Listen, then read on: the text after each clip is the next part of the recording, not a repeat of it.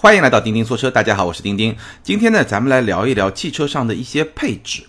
那这个想法，这个话题的想法的起点呢，可以说是由两件事情来促成的。第一件事情呢，是大概一个多礼拜之前吧，咱们的微信公众号钉钉说车上发了一篇文章。这篇文章讲的是欧盟规定在二零二一年要强制安装的十一项安全配置，就在车上必须要强制安装的十一项安全配置。那第二个触发点呢，是上个礼拜因为是高考，然后呢，有一天我正好在刷手机的时候呢，手机上就弹出来一条消息，好多平台都同时弹这条消息，就上海的语文高考的一个作文题，就是被需要的感觉。这两件事情联系在一起呢，我就在想，哎，汽车上有很多配置，对吧？有些配置大家会吐槽不需要，有些配置大家会吐槽非常想要又没有，所以呢，我就脑子里面仔细的想了想，哎，哪些配置是我特别想要的？咱们今天节目里面就可以好好来聊一聊。我记得在大概一年多之前呢，其实咱们聊过一期话题，就是讲汽车上那些看着高大上，但事实上没什么用的一些配置。当时呢也列了有十几项，差不多二十项的配置。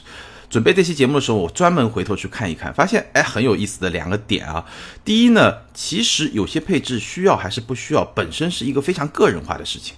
比如说啊，比如说在那期节目里面，我看我们的节目提纲啊，有一个配置是讲后排的影音娱乐系统，就是车辆后排的一些屏幕，大家可能很多稍微高级点的车上会有。当时呢，我就吐槽，哎，这个没用，这个可能这个有什么用呢？谁会在车上看这个呢？用手机看或者怎么样都可以了。但是就那期节目我印象很深，那期节目播出大概没多少时间之后，有一位朋友就我们在沟通过过程中啊，交流过程中，他就说他特别喜欢这个配置，为什么呢？有特定的使用场景。就他的小孩儿啊，坐在后排总是小孩嘛，对吧？不安分，就各种闹，就特别麻烦。但是呢，他发现后来他买了一辆新车，有了这么一个配置，就后排这个影音娱乐系统。你只要后排放上一个动画片，或者放上一个小朋友喜欢的这个片子，小朋友一路上立马就变得非常的安静。所以他非常推崇这个配置。那我也是刷新了一下我的观念，所以我也觉得。可能有一些配置啊，站在我的角度，我觉得没什么用。可能有些朋友在特定的需求的这些用户中还是非常有用的。所以今天咱们聊的很多配置，我觉得有一些我相信有比较多的共通性，但还有一些可能也是比较个人化的。那大家就随便听一听，大家也可以把自己觉得特别想要的配置。在下方评论留言，或者说你觉得这个配置你特别不想要，但是又不能不要，对吧？而且他可能也花了你一些钱，对吧？也可以在下方评论留言，咱们就非常开放的来聊这个话题。我随便再举另外一个例子，就像是我上一次还吐槽一个，就是盲点监测，因为特别烦，对吧？中国的高架道路啊，这个甚至一些高速道路啊，可能很多呃。交通参与者他开车也不是一个特别规范的一种状态，所以呢，你如果盲点监测开着，你有时候真的会觉得很烦，就是不断在闪动、闪动、闪动。但是呢，我最近出去一次自驾游，然后我一位同事在开车的过程中呢，我发现这个功能确实还挺有用的，还避免了一次潜在的危险。所以我觉得，哎，这个好像也是一个，或者说我自己对某一些配置的看法也在一个变动过程中。所以今天咱们要聊的，可能还是有比较强烈的个人色彩。我尽量从更多的消费者，就是我了解到的，大家普遍哎会有一些特别想要或者没有的这方面来说。但是呢，不可避免有很多个人的色彩在里面。那今天的节目呢，我们大概会分为三部分。第一部分呢，我还是想介绍一下，就我刚才提到我们那篇文章里面讲的，欧盟在二零二一年要强制安装的十一项安全配置。那这个十一项里面，其中有那么三四项也是我会讲到我特别想要的十项配置。而且我特别说明一下，我说的我特别想要的十项配置，其实虽然我刚才强调有一些个人的看法，但是不是基于我自己，比如说我自己的车上没有我特别想要，不是这样，而是说还是尽量把我自己放在一个消费者、普通消费者的一个场景里面，大家去听一听，有些配置可能真的我是强烈推荐你需要有，甚至在你选车过程中，你重点可以去看这些配置有的话，有些配置是必须要有。就是有些配置，我建议你一定要买有这些配置的车型，我待会儿具体说。还有一些呢，可以选装项，或者说那些配置有了呢，我觉得会对这辆车进行加分的。但还有一些配置其实就没什么用嘛。当然了，从某种角度来说，安全配置肯定是越多越好，但是越多也意味着更高的成本，所以中间也有一个平衡的过程。所以今天节目第一部分呢，我们会聊这十一项安全配置，简单的介绍一下。第二部分是主体，我会大概跟大家分享一下我最想要的十项配置。然后第三部分呢，会从前面两部分引发出来我的几点小的思考。好，我们先进入第一部分，我们来介绍一下欧盟已经出了一个正式的一个规则，就是在二零二一年必须要在汽车上强制安装的十一项安全配置。其实看这个东西很有意思，因为我们前面有几期节目也聊到过很多跟质量啊、跟可靠性啊、跟安全配置相关的一些话题。那很多朋友呢会在留言里说这个安全对吧，肯定是最重要的，包括说质量可靠性也是最重要的。我们。中国消费者当然是很看重这一点的，非常非常想要。但是其实所有的事情啊，都不是那么简单的。你从政治正确的角度来说，对吧？中国消费者当然需要最可靠、质量最好的产品，但这个是废话嘛，对吧？没有意义。但是限制在一定的成本的框架之内，中国消费者真的把质量可靠性放到一个这么高的位置吗？恐怕未必。如果你真的去比较一下我们的销量榜单和质量可靠性的一些榜单，你去比较，它不是完全重合的。有时候甚至偏差还挺大的，所以我觉得聊安全配置，大家心里长了这么一个概念，然后你去选车的时候呢，可能会有点帮助。但是呢，在中国市场上，有些情况还是不太一样的。那这个要具体问题具体分析，包括车价，如果全配上，这个车价很高，你能不能承受？对 对吧？这个都是一个问题。好，我们来看这十一项安全配置，第一项自动刹车辅助系统，就是。当它车辆监测到你跟前车非常有可能要发生碰撞，或者说不可避免要发生碰撞的时候，如果再不刹车要发生碰撞的时候，它就会主动的刹车。那这项配置呢，其实现在越来越多的车上有了，我待会也会说，这个也是我特别想要的一项配置，而且这个配置呢也确实越来越成熟了。所以这种配置属于什么呢？你最好是希望你这辆车用了十年一次都没用到，但万一什么时候用到一次，其实它也是能帮到你的。第二个配置呢是酒精锁车装置辅助系统，这个配置呢它只要求预装接口，就不需要马上把这个配置装上。什么意思呢？就是车内能够自动进行酒精监测，一旦判断到你这个酒精含量过量超标了，对吧？这个车就直接不能发动了，就不能开了。这个确实做的非常的到位，对吧？以后咱们就不需要每个匝道口警察叔叔非常辛苦的拦在那一个一个去测酒精了。第三个呢是疲劳监测及注视感知系统，什么意思呢？就是它会有一个摄像头来监控你驾驶员的眼睛啊，对吧？面部的表情啊，这种状态。如果你眼睛老是这个忍不住耷拉着，对吧？要闭上眼睛了，就非常疲劳的那种状态的话，它也会有提醒，甚至呢，它会有通过某种方式，对吧？当然不可能说你开到一半直接给你熄火，这个是绝对不可能。但是它会通过某种方式不断的提醒你，然后呢，通过某种方式迫使你去把车停下来去休息。接下来一个是事件事故数据记录系统，这个很有意思，就就是黑匣子嘛，就是汽车上的黑匣子。那一旦你发生事故，对吧？我们之前那个奔驰失控，对吧？自动巡航失控，最后证明是一个谎言，对吧？我在节目里也很早以前就分析过了。那以后如果碰到这样的事情，就非常好解决，对吧？我有一个车上的黑匣子，所有问题都能解决。再有一个呢，叫紧急停车信号系统。这个系统其实很多车上都有，而且我个人也觉得是非常有用。它是什么概念呢？就是它会监测你踩下刹车的速度。当你快速、非常快速踩下刹车踏板的时候，它的车的后方啊，会一个双闪会跳起来。那我记得我曾经吐槽过，最早我在海外是阿尔法罗密欧 Julia 这款车的时候呢，就是它这个系统做的太灵敏了，你不是特别重刹车的时候，它也会跳，所以特别特别烦。但引进国内以后，我后来又测了一次呢，好像他们把这个阀值提高了，就是一个比较正常的阀值，所以这个功能其实是一个非常非常好的这么一个功能。接下来一个主动式安全带，什么意思呢？就是这个车辆啊，当它判断碰撞。将要发生或者不可避免的时候呢，它的安全带会主动收紧，把你更好的就绑在这个车上。这个显然是一个能够提升安全性的一个功能。那其实我们现在有些车上啊，也是会有类似的一个功能。它这个是怎么样呢？就是我不知道有很多朋友可能开车，你开出去三秒、五秒的时候，安全带会收紧一下，对吧？就是帮确保你这个安全带是收紧的这么一种状态。那这个功能其实当然两种是不同的功能啊，这个只是起步阶段，它帮你收紧一下。那这个主动式安全带呢，是当碰撞即将发生的时候呢，它会强行的把你收紧，而且会收得更紧。当然，这种情况下碰撞不是一定会发生啊，它有一定的提前量。我就被这么勒过一次，还是有点疼的。但这个配置、这个功能确实还是对安全非常有帮助。下面一个就非常先进了，叫行人及骑行者头部碰撞区增强键。什么意思呢？就是你这个车撞到了行人，或者撞到了骑自行车的人，对吧？或者骑摩托车的人，你撞上去以后呢，他这个人就会。往上弹嘛，然后就很有可能就弹到你的发动机的引擎盖上。那它规定，在这个行人有可能撞到的引擎盖的这个区域呢，必须是一个增强键。什么意思呢？就是你不能很硬，就你必须比较软，有一些溃缩的功能，这样呢，行人或者这个骑行者撞上去以后呢，就不会受到特别大的伤害。哎，这个其实是很有意思的。包括其实我们的前保险杠那个部位，对吧？防撞钢梁那个部位，其实现在优秀的这些设计啊，它也是一个非常复杂的一个结构，中间会有一些泡沫，有一些就是溃缩缓冲区，也是用来保护行人的。所以这个概念是非常领先的一个概念，跟我们很多消费者认为车越硬越安全完全是两码事儿。下一个智能车速辅助系统，这个也很先进，就是它能够去监控路边的限速车限速的这个标志牌，然后呢把这个限速的标志或者说这么一个信号呢输入到车辆的这个系统里面，这样就能够防止车速超速。哎，这个 有点可怕啊，就是可能也是在为自动驾驶的普及啊做一些准备吧，对吧？相当于是一个必须要有的这么一个部分。接下来，车道保持辅助系统，这个很多车上现在其实也已经有，就是我能把车辆保持在这个车道的中央，这个往往是跟 ACC 啊或者跟城市里面的跟车系统是匹配的，能保持在这个车道上。这样的话呢，其实可以看作是辅助驾驶的一部分了，当然跟安全也有关系，因为你就不可能偏到别的车道跟别人发生一些刮蹭，或者说偏到路边上去，对不对？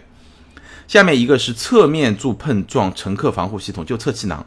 就现在有些车上也有，但有些车上没有，那未来会变成一个必须要安装、强制安装的这个配置。最后一个系统呢是倒车摄像头和倒车探查系统，其实就是倒车影像或者三百六十度的影像，就这么一个东西。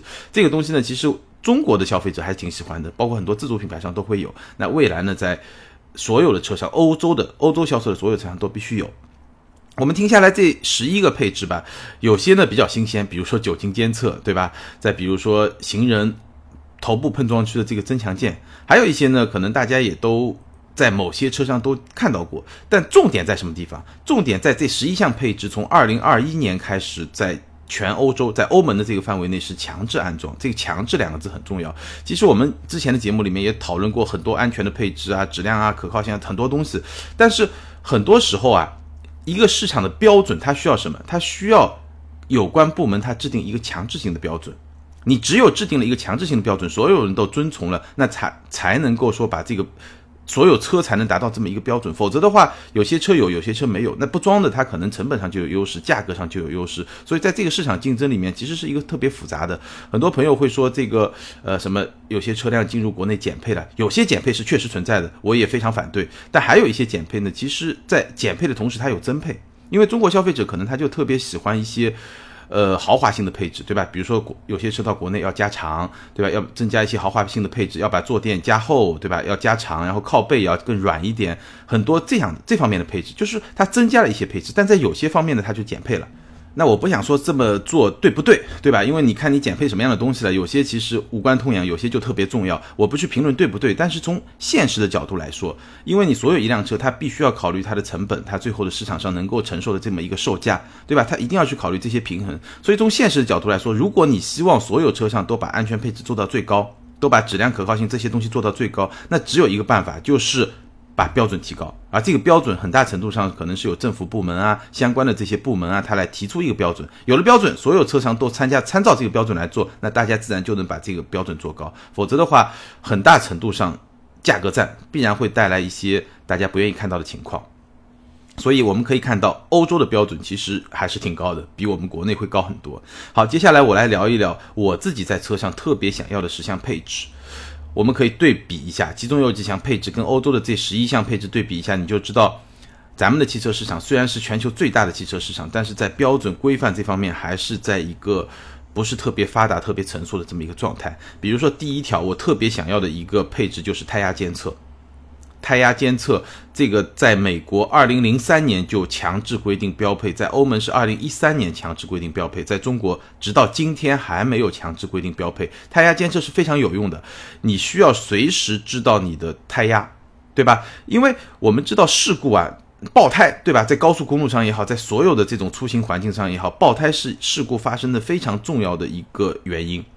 美国高速公路安全管理局曾经做过一个调查和测试，或者做过一个统计吧。他们胎压低于标准百分之二十五，爆胎的几率会四倍；高于标准百分之二十五呢，爆胎的几率会是两倍。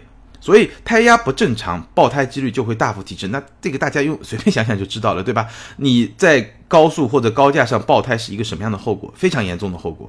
当然，现在有些车，比如说我自己的车，对吧？可能配了防爆轮胎，那稍微好一点，对吧？至少在这种状况下，它就没有非常严重的这个安全隐患。但是很多车它不是防爆轮胎，或者也有很多消费者他不喜欢防爆轮胎，觉得防爆轮胎会比较硬一点。但在这种前提下，胎压监测就是一个非常非常有效的，或者非常能够帮到你减减少这种爆胎概率的这么一个配备。但直到今天，咱们的车上是没有胎压监。监测的，所以这个配备我觉得，当然也不是说你选车就必须要有了，因为胎压监测有一点还好一点的是什么呢？它后装比较简单，它不像有些配置你没有原装的话，后装很麻烦。胎压监测其实是可以后装的，但无论如何吧，我也是强烈呼吁，就这个配置应该是作为一个标配，甚至我们看到网络上有一些进口车。国外是有胎压监测的，不知道为什么到国内就没有了，是不是因为法规没有这个要求？我搞不清楚。但是有些进口车价格那么高，不装胎压监测，这一点确实有一点问题。这个是绝对不应该减配的这么一个配置。好，第二个我特别觉得想要的配置呢，就 ESP，以及就 ESP，我觉得是对所有人都一样。就到现在这个阶段，ESP 我觉得是应该标配，就所有车应该强制安装。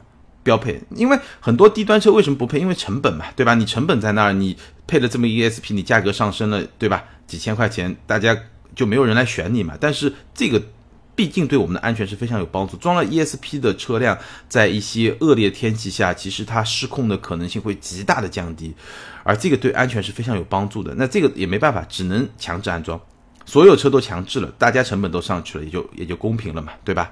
但对我个人而言呢，我还希望配了 ESP 之后呢，附带一个功能，就是 ESP 可以全部关闭，尤其是对一些驾驶爱好者而言，对吧？ESP 全部关闭意味着在特定的场合里面，你去上赛道啊，或者你去冰雪试驾一些空场地啊，你可以玩的更嗨一点，玩点漂移啊什么的。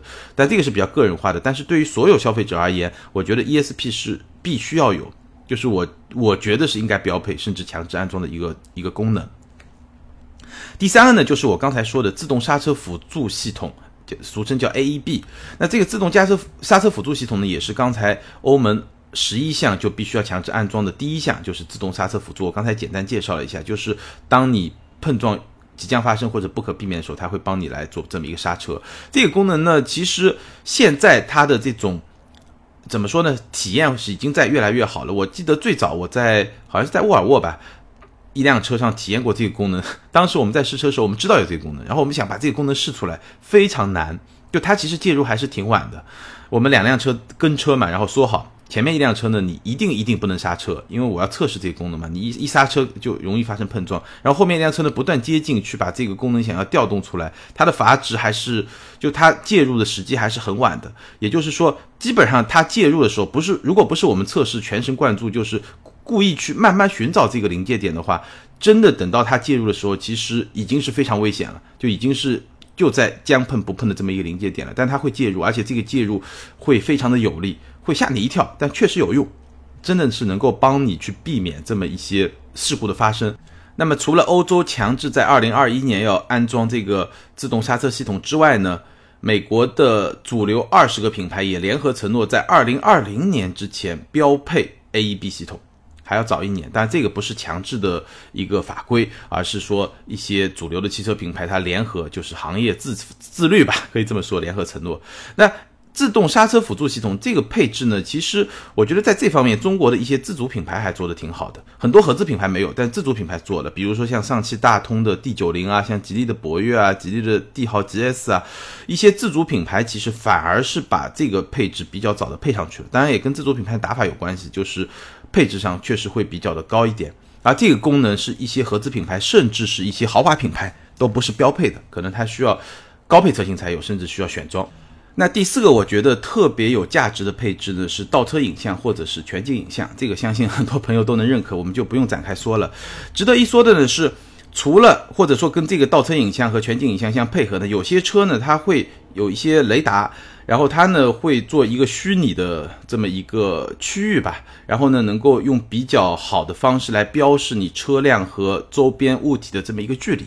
那往往是在可能没有全景影像，只有倒车影像，然后它通过这么一个雷达的这种通过颜色的区域来标记呢，能够帮你更好的识别车辆和周边物体之间这么一个距离。那这种配合呢，其实我觉得使用的体验也都是不错的，而且是比较有价值的这么一种配置，尤其是在我们这个比较狭窄的城市里面，对吧？有时候小区停车你不用像这些配置，还真的难度挺大的。下面一个配置呢？官方标配行车记录仪，我觉得在现在这个时代，尤其在中国这个环境里面，大家会觉得行车记录仪基本上是一个必须要有的东西，对吧？但是呢，我们现在看到有些自主品牌会官方去标配行车记录仪，但是很多合资品牌、豪华品牌，它基本上不会做这件事情。但其实这是一个真正的刚需。虽然你说后装也能装，对吧？但是呢，你总归没有原厂标配用起来更加的舒服嘛。对吧？你甚至可以跟原厂的某些屏幕啊实现更好的对接，所以这个配置我觉得非常有价值。但是也不知道为什么豪华品牌、合资品牌它很少去做，有些自主品牌会去做。我怀疑可能是跟隐私保护有一定的关系，因为如果你官方去做的话，意味着这个数据，对吧？如果整合到车机里面，那可能用户就会担心这个数据你是不是可以随时调用，对吧？就是云云存储嘛，会有一些隐私方面的问题。这个是这些国际大牌暂时没有去做这件事情的原因，我的猜测啊。但是这个配置从配置的角度来说，还是特别有价值的。至于说，就像隐私这种担心，那是不是有某种办法能够更好的去解决？这也是一个可以值得去考量的一个问题。接下来一个呢，就是。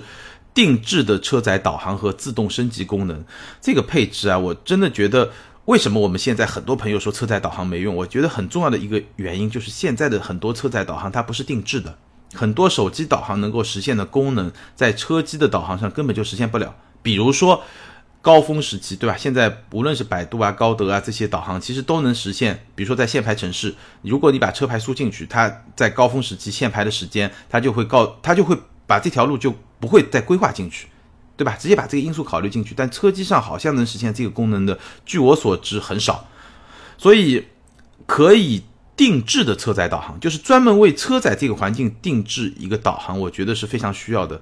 很多朋友不用车载导航，用手机导航，不是因为它不需要车载导航，而是车载导航不够好，对吧？你车载导航这么大一个屏幕，肯定比手机导航体验好啊。而且你手机导航关键时候一个电话进来，对吧？你就很容易走错路，所以。可以定制的车载导航，我觉得真的非常重要。当然，我们现在也看到，比如说像高德这样的厂商，也确实在跟某些车厂合作，然后做一个车机定制版的导航，然后把很多我刚才说的这些功能都能够去实现，甚至针对车载的这么一个环境去实现这些导航的功能。这个都是我相信吧，也许在未来的这个一两年之内，我们能够使用得上越来越好的这个车载导航。但，同时跟这个定制相关的这个车载导航，必须要能够。自动升级最好是空中升级，就不要说我去 4S 店，对吧？刷个导航还要花个花一两千块钱，对吧？这个就很不靠谱嘛。你空中升级嘛，虽然说很多车厂，我早一两年采访一些品牌的时候，他们会觉得空中升级没有办法确保百分之一百安全的前提下，不愿意开放空中升级。什么概念呢？就是它必须要确保，比如说我升级到百分之五十，然后突然发生到某种状况不能继续升级的时候，它能够返回到原来那个版本。它要确保百分之一百万无一失的这么一种状态呢，它可能就是在技术上会有一些挑战。所以呢，空中升级一直没有开放。但我相信到今天应该应该没有太大的问题了。你可以把空中升级的条件设置的高一点，比如说这个车辆必须是在车库里面，对吧？是一个非常静止的状态。然后这个车呢，必须信号非常好，对吧？然后这个电量啊怎么样？或者说你要求它。通电，或者说甚至要求它启动发动机，对吧？就对这个电机系统的这个电量有一定的要求，都没有问题。你可以把条件设置的严苛一点，但我相信空中升级应该已经不是一个什么技术的难度。所以，这个定制的车载导航它必须能够实现空中升级，就是能够随时的自动去更新，就像你手机升级一样。这样的话，就会使用体验就会好很多。我觉得这个配置应该是，我不知道，相信很多听友应该会跟我比较能认同，对吧？这个配置还是很有用的。后面一个配置呢，是我曾经吐槽过的配置，就是语音控制。但是我现在觉得一个自然语音控制真的真的挺有用的，因为用过某一些车上的这些自然语音控制的系统，我发现真的很好用，省心而且安全。就是尤其是你在驾驶过程中，比如说你要重新设置一下导航啊，对吧？你突然之间有个电话进来，你要换一个地方啊，那这个时候自然语音控制系统真的是非常管用，非常的安全，因为你可以在。手不离开方向盘，眼睛不离开路面的情况下去指挥车去做一些功能。那当时我吐槽语音控制，是因为语音控制很很不智能，对吧？就是你必须按照它的规范一条一条往下走，而且识别度又很低，那种情况下当然不好用。但是现在我发现就是其实都一样，因为我之前的节目也说过，都同一个供应商嘛，或者就那么一两个供应商嘛，所以一家做好了以后，很快别的家也就把自然语音控制做得越来越好，所以。现在来看，自然语音控制，我觉得在实现一些基本功能，比如说设一个导航啊，调一下空调啊，甚至说开个窗啊，甚至说，对吧？就这些方面，找个音乐啊，这些方面已经做了一个比较好的一个状态。所以在这种条前提下，我觉得至少就我个人而言，我很想要一个自然语音控制功能。下面一个呢，Auto Hold，这个其实很多车都有，而且现在。的很很多车的，它的这个 Auto Hold 和自动启停啊，这些功能的匹配确实也做得非常好，越来越好了。所以这个功能我真的觉得其实挺有用的，尤其是在红绿灯面前。当然，比如说奔驰，我觉得奔驰那个 Auto Hold 就很好，就通过重踩一下刹车来启动，然后呢，你要走的时候也很轻松，也是一个非常好的这么一个功能，而且。奔驰的这个功能呢，我为什么觉得它会比较好呢？就是它是属于，它虽然是一个类似于 Auto Hold 的功能，但是呢，它本质上还是要人来激活的。就它不像有些 Auto Hold，你开了以后它停下来，它就自动启动了，对吧？但我觉得呢也不错，也 OK。你要设置的好，跟自动启停也些匹配的好也也行。但是呢，我感觉上好像有你人自动再来这么踩一下，是一个。就你还能去控制这种这么一种状态，感觉还挺好的。而且呢，它踩是通过踩刹车，就你本来脚就在刹车上，又不是一个额外的动作。哎，我觉得这个反正是比较智能的。当然了，总的来说，Auto Hold 我觉得，尤其在城市里面经常开车的这些用户，还是会比较需要。或者说呢，如果能够把这个体验再做的特别好，特别就像奔驰那样，对吧？踩一脚刹车的一种状态，我觉得是一个比较好的这么一个体验。下一个呢，手机无线充电。或者是放置区，什么概念呢？首先，手机无线无线充电，很多车已经开始有了，对吧？我觉得无线必须是一个不断要去实现的一个功能。其实无线扩展来说的话，应该有这么几方面啊，比如说手机我能够实现无线充电，对吧？然后呢，CarPlay 我能够无线的连接，现在有一些车已经有了，对吧？然后我刚才说呢，还有有一个比较舒服的放手机的地方。我们上一期节目说了这个朗逸 Plus，对吧？朗逸 Plus 它最低配车型是一个手机支架，我我说这个手机支架其实不错，嗯，也有听友在评论里面留言说一辆车，对吧？我需要有这种仪式感，或者说我看着要很高级，你一个手机支架看的实在太 low 了。你说的也对，我也同意。但是从实用性的角度来说，一个很烂的。这个手机屏，或者说体验很差的手机屏，或者因为成本的控制，它只能给你一个最原始的，对啊，那个一个竖条的那种显示屏，那我真的觉得还不如手机支架。就实用的角度来说啊，而且我不知道未来咱们的消费者是不是还是会觉得车必须要那么有体面的那些方面。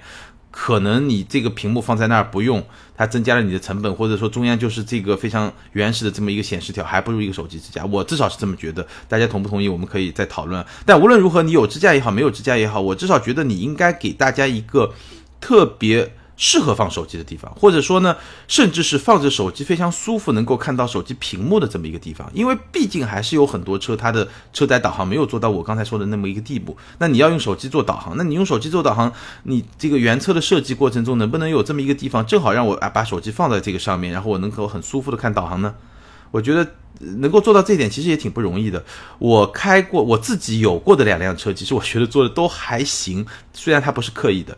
我第一辆车飞度，飞度的这个仪表盘，它中间的这个斜度是比较大的，所以你把手机支到上面，只要你不是一个。急加油就急加速的这么一个过程，它是不会掉下来的，所以你你你可以通过这种方式来看一个导航。那现在的宝马，宝马三系它中间这块屏，有时候我觉得它这个导航不好的时候，或者说我需要看实时路况的时候，我不能用它的导航，我只能用我的导航的手机导航的时候，把手机放到这儿，它也是有一个斜度，你手机靠在上面，同样道理，你只要不是一个急急加速，其实手机是不会掉下来的。但是它有个问题是，有时候太阳晒的时候，手机会过热，因为手机的这个耐热。程度和这个它车机的这个屏幕耐热程度这个标准没有那么高，但这个都不是刻意为之了。但是我觉得其实可以做到一个，是不是在设计的某一个部位啊，能够做到一个让手机放上去特别舒服，甚至可以有一定的看上去特别舒服，对吧？因为有时候你难免用手机导航啊，有这么一个角度或者这么一个区域，也是也是一个。刚需吧，我觉得基本上就是一个刚需吧。你现在要是没有一个手机能够无线充电，或者说没有一个特别舒服的放手机的地方，这个车对吧，总归好像是欠缺了一些东西。然后最后第十项，我排到第十项，其实还有第十一项来不及放了，对吧？我排到第十项呢，我写的是遥控功能，就是这辆车啊，如果能够实现一定的遥控功能，这个遥控不是说我在车外，对吧？我通过控制手机，然后把这辆车开出来，这个不需要。但是呢，需要一些简单的遥控功能，比如说啊，第一个，我能够提前开空调，这个有些车有啊，有些车已经有了。我是说，我不是说。这个功能没有，我只是说希望这个功能能配到更多的车上。你能提前开空调，甚至提前给车窗开个缝，对吧？或者说呢，你能够提前启动，对吧？或者座椅加热啊这些功能，能够甚至呢就是再高级一点啊，就是你能够开个后备箱、开个门，或者说呢你能够帮，如果你朋友要用你这辆车，能够去你帮他去启动啊，就类似于这些功能，它这个功能会需求会越来越多，但是最基本的那几个功能，对吧？开个空调啊。窗开个缝啊，或者这些，我觉得如果能有的话，其实是非常有价值的这么一个功能。而且我希望这些功能呢，能够不断的下沉，不是说只有非常高高级的那些车、非常贵的车上才会有。那这个基本上跟大家分享了我特别想要的十项功能。我刚才也说了，这十项功能有些功能呢是有普适性的，就是我是觉得所有的用户都应该值得拥有的。比如说胎压监测这种就不用说了，早就应该强制安装了，对吧？那还有一些呢，可能比较个性化。对吧？包括我被我排在这十个功能之后，第十一项我也可以跟大家说一说。我其实现在特别想要一个能够自动跟车的 ACC，就是类似于辅助驾驶。就在高速公路上，这个功能真的还是挺有用的，能够极大的去降低你的驾驶的疲劳程度，能够保持车道 ACC 自动刹车，然后呢，能够在一些比较缓的这些弯道里面实现一种。半自动驾驶吧，就这种辅助驾驶的状态，这个功能我其实也挺想要的。但相比之下呢，还是刚才那十个我更想要。所以呢，这个相当于给自己对吧？高考作文自己交了一份答卷，跟大家分享一下。那大家如果自己有一些功能觉得特别想要的，也可以在下方评论留言，跟更多的听友一起来互动。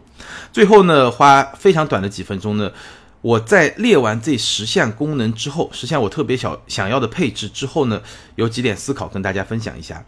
第一呢，就是一个好的功能和一个好的配置其实是逐渐演化的。那最典型的例子就是语音控制，对吧？我上之前的节目里面吐槽过语音控制，因为当时语音控制很差，但现在呢觉得语音控制很好。但是呢，其实我觉得有一个问题我们可以去想啊，就是当语音控制功能很不好的时候，是不是应该装到车上？这是一个。很值得思考的问题，因为语音控制是被大家吐槽了很多年的功能，对吧？因为很弱嘛。但是当时应不应该装呢？我觉得也许还是应该装，对不对？因为你只有通过不断的这种数据的实践，或者说不断的用户的这种反馈，然后慢慢的去提升它的功能。当然，你可以在这些，你可以把这些事情在实验室里面做，但是能够去实测，可能效果会更好一点。虽然在那个年代用的人不多，但多多少少是多多少少是能够有一些实验数据的一些积累吧，对吧？当然了。在配这些功能的时候呢，你不能把原来的扔掉，对吧？比如说触控屏，触控屏曾经也是有很多用户在吐槽，甚至很多现在的用户还是喜欢物理按键。但就我个人而言呢，我觉得现阶段比较好的一种方式就是触控屏和一定数量的物理按键做一个比较好的结合。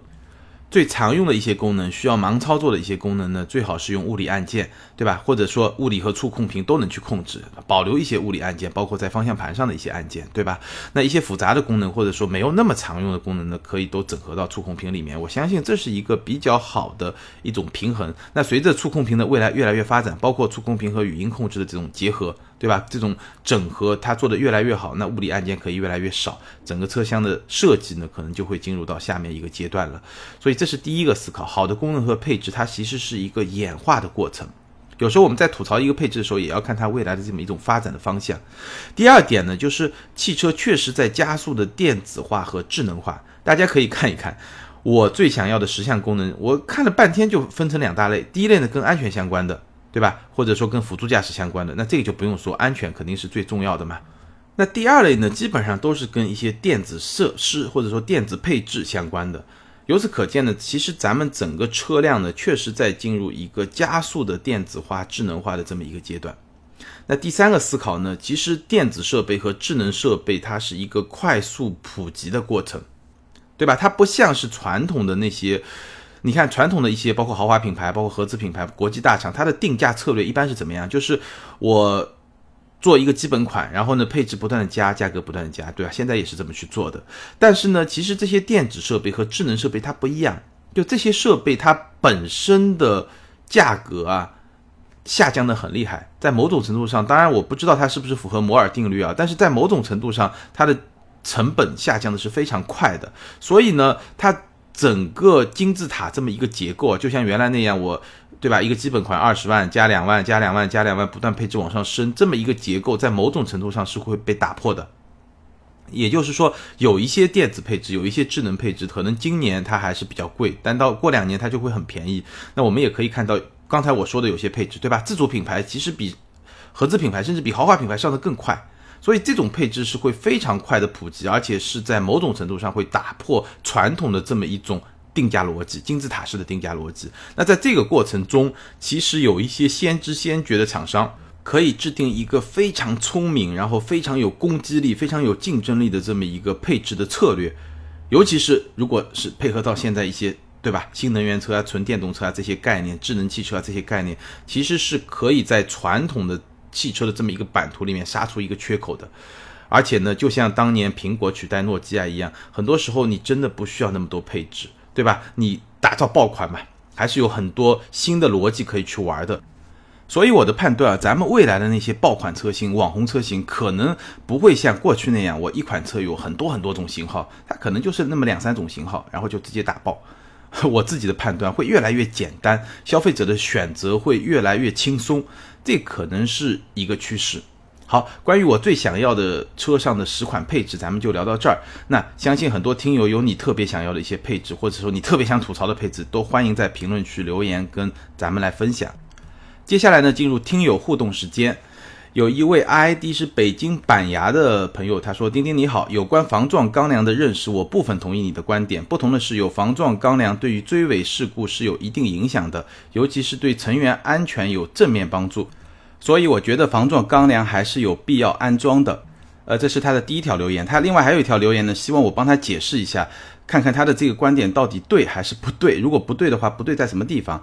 那我可以这么来跟你说啊，防撞钢梁当然有价值，但是上期节目里面我也说了，防撞钢梁的主要价值是在低速碰撞过程中能够更好的保护车，让车的维修成本更低，这是它的价值，这一点我完全认同，而且我也认为确实是有必要安装的。从这个角度来说，有必要安装。但是呢，如果你把防撞钢梁对成员的安全画上一个等号，我不太认同。怎么来说呢？你说防撞钢梁对成员的安全完全百分之一百没有作用，可能也不能这么说。但是呢，我可以说的是几乎没有作用。怎么说呢？你可以把防撞钢梁看作是整个车身的框架的这个安全结构的一部分。从这个角度来说，你不能说它完全没有作用。但是从一个大局的角度来说，从一个整体的角度来说，这一部分它本身单独来看作用微不足道。我可以这么来跟你解释啊，首先呢，我从一个纯粹车的结构的角度来简单帮你解释一下，然后呢，我再给你打个比方，你可能能够更好的理解。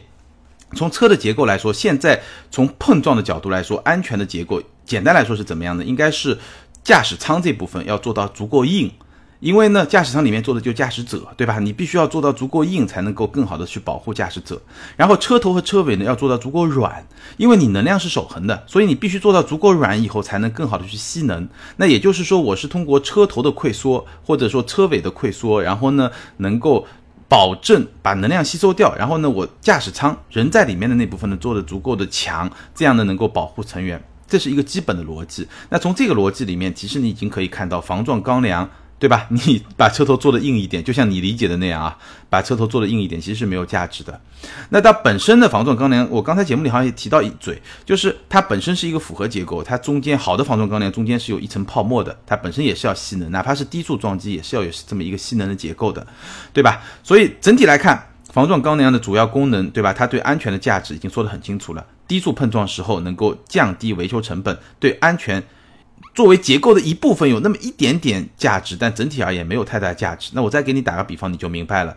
你想象一下，如果说你要从比如说二楼往下跳，对吧？火灾了，不得已你必须要往下跳。那这个时候，你可能如果你能有一双对吧气垫的，就耐耐克那种气垫的那种呃跑鞋，对吧？它有很好的缓冲作用。那你穿上以后往下跳，显然对你的身体的保护，对吧？尤其对膝关节的这种保护是很有帮助的，对吧？那但是呢，如果说你要从一百层楼往下跳，那你觉得这双鞋有用吗？没什么用，对吧？那如果说你不是穿一双 Nike 的气垫鞋，你穿的是一双用钢铁做的鞋，那你无论是从二楼跳还是从一百楼跳，你觉得它会更好吗？对吧？这个是没有用的。那如果你要从很高的地方往下跳，但一百楼有点高，比如说十楼吧，你从比较高的地方往下跳，迫不得已要往下跳，一般我们消防队员会怎么做？下面会给你撑一个，对吧？一个床，然后有一些人抬着，然后你跳下去的时候呢，这个床又会跟着你的这个身体一起一起往下坠。那这个整个过程就是这么一个吸能的过程。你可以把这个床，对吧？它本身可能有两米高，有有有一些，对吧？有一个支撑，然后呢，你。往下坠的过程中有一个比较长，可能有半米这么一个幅度的这么一个缓冲区，就看成是一个车头的区域。那在这个时候，其实你说你一双鞋还有用吗？已经没用了。甚至如果你穿一双很硬的鞋，对吧？一个一个一个钢铁材质的鞋，可能还会有一些负面作用，对吧？所以这么一个模型吧，或者这么一个比方，我希望你能够比较好的理解这个防撞钢梁它到底是用来派什么用的？它不是用来保护车内成员安全的，这是两码事儿。第二个听友。天堂的金币 Pascal 他说，这期说到上汽大众对中国汽车消费心态的把握问题，一线城市都非常拥堵，行车堵，停车更堵。驾考的小路考跟很多小区的行车入库出库难度比，简直是课后作业和奥数竞赛的区别。为什么大城市没有形成欧洲两厢车、日本 K car 的消费文化，而是能大物小的畸形取向？以后有没有兴趣聊聊看这个话题？他是说，为什么中国消费市场？它是这么一种偏好，这是一个非常非常大的问题，可能需要一些专业的研究。我其实没有做过一些研究，但是这么多年呢，有一些观察，我可以简单的跟大家分享一下。首先呢，第一个因素，我觉得是一个环境的因素。比如说，欧洲的街道是非常狭窄的，这个狭窄不是 咱们在中国看到狭窄，就很多狭窄就跟中国的小区一样，就是那样的道路。如果是欧洲一些老城区啊，都是那样的道路，所以呢，它就容不得一些特别大的车。然后在日本呢，情况又不太一样。K car 其实是有非常非常多的一些法律的优势的，比如说 K car 它规定排量好像是零点六六吧，我印象中。然后它的车身的宽度、高度、大小都有一些规定，导致这个车其实就是你看到的 K car 就非常小的那种车。那这么一个符合它规范的这么一个车，它是在很多地方在税收啊，在道路通行权啊是有很多。优惠政策在里面的，正是因为有了这些优惠政策，日本人才会去买这些车。它是因为日本国土很小嘛，城市很拥挤嘛，所以有一些法规来帮助你做选择。其实这些车如果抛开这些法规优势，在价格上是完全没有竞争力的。比如说，你可以去比一下，我专门查了一下，零点六六升自然吸气啊，零点六六升就零点七排量都不到的这么一款车，它的价格跟打个比方，飞度一点三自吸价格几乎是一样的。然后，如果你是零点六六 T，对吧？加个涡轮，它跟飞度的一点五自吸价格几乎是一样的。那你会选哪一辆车呢？你显然就这些车，它如果离开了那个法规的这种环境之后，它是完全没有竞争力的，对不对？还有一点呢，就是在欧洲也好，美国也好，对吧？日本可能也好吧，对吧？其实它一个家庭是有很多辆车的，它可能有一辆比较大的车，对吧？或者一辆正常用的车，然后呢？第二辆我可能就可以用是一个 K 卡或者相对一个比较小的车，这种情况其实在国内也已经在发生。一个家庭有两辆车的时候，小车就比较小的车的这种吸引力就会大大的提升。就如果你有一辆车，一般都会买一辆比较大一点的车，在你经济范围许可的预算许可的这种条件下，对不对？但是第二辆车其实买小车或者相对比较小的车的这个概率是在急剧提升的，包括我观察很多国内的一些家庭也是这样的，所以这个都是我们的使用环境不一样。那第二呢，观念还确实是不一样。比如说欧洲为什么喜欢这种两厢车，对吧？比较这么一种旅行车，对吧？那因为欧洲的这个汽车，他们的观念应该是从马车转变过来的。马车本来就一匹马嘛，后面一个就两厢的这么一个造型，那两厢会更节省。就同样的车身长度的前提下，两厢的空间会更好。同样的空间呢，两厢对车身长度的这个占用就会比较小。那中国人啊，包括日本人、亚洲人，这个车是从轿子过来的，所以我们的三厢车叫什么叫轿车？